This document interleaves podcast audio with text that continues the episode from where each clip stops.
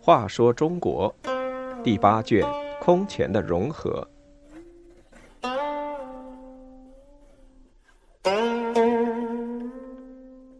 一百零四，苏绰和六条诏书。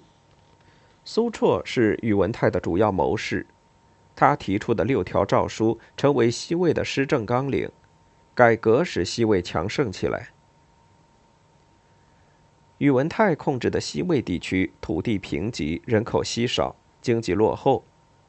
为了对抗东魏，巩固统治，不能不实行一系列改革。帮助宇文泰实行改革的谋士是关中名门大族苏绰。苏绰京兆武功人，从小勤奋好学，博览群书。他原来只是邢台郎中的一个小官，到职一年多，并未受到重视。有一次，宇文泰与仆射周惠达讨论一件事，周回答不出，要求出去一下。回来之后就答得头头是道。宇文泰奇怪地问：“你出去是跟谁商量了？”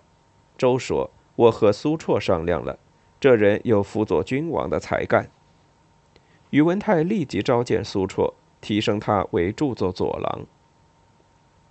一天，宇文泰带着公卿大臣去昆明池观鱼，走过城西汉代遗址仓池，问大家有关仓池的历史典故。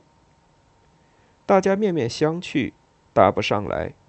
有人建议请苏绰来，苏绰果然滔滔不绝，说池中小岛名叫建台，王莽死于这里等等。宇文泰深深佩服他的学问。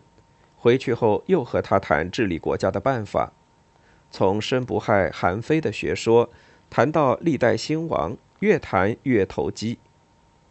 最初，宇文泰是躺着听，后来便严肃端坐，再后来不知不觉把双膝移进了苏绰，两人一直谈到天亮。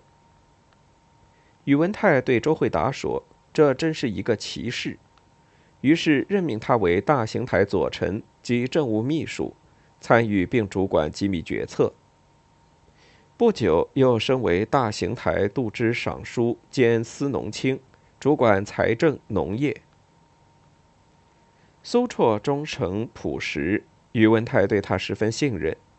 有时外出，就把空白公文署上自己的名字留下，让苏绰处理大事时可以发号施令。回来之后，苏绰只需汇报一下即可。苏绰常说：“治理国家当热爱百姓如慈父，教育百姓如严师。”他与公卿大臣讨论政事，常常从白天直谈到夜晚，事无巨细都了如指掌。苏绰帮助宇文泰改革，提出了六条诏书，其内容是：第一，治心身。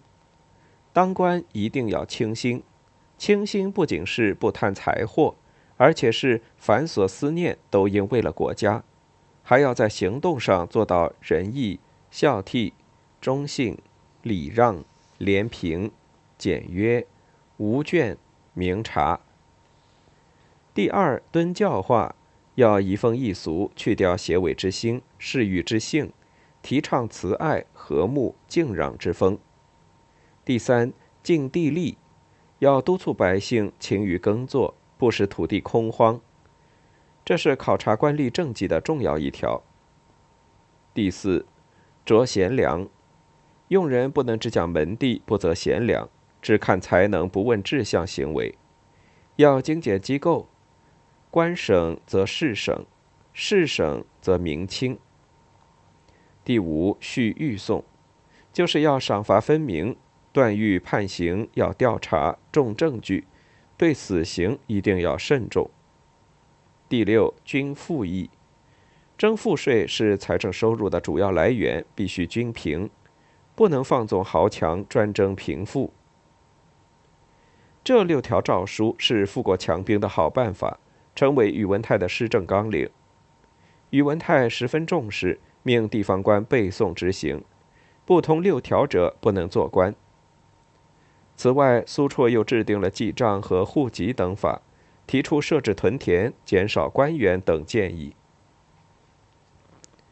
在苏绰的帮助下，宇文泰实行了一系列改革，如推行均田制、府兵制，改革官制、整顿吏治，改革讲究形式的文件等等。由于关陇豪强地主的支持，西魏一天天强盛起来。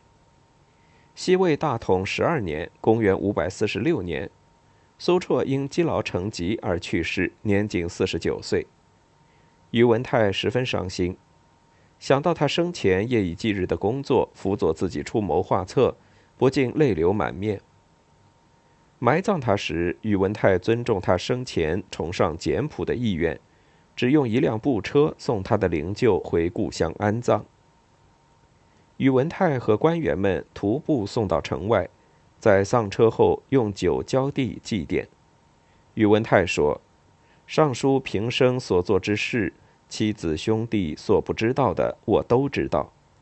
只有你知道我的心，也只有我知道你的志向。当今正要和你一起共创事业，你却突然离我而去。”奈何奈何！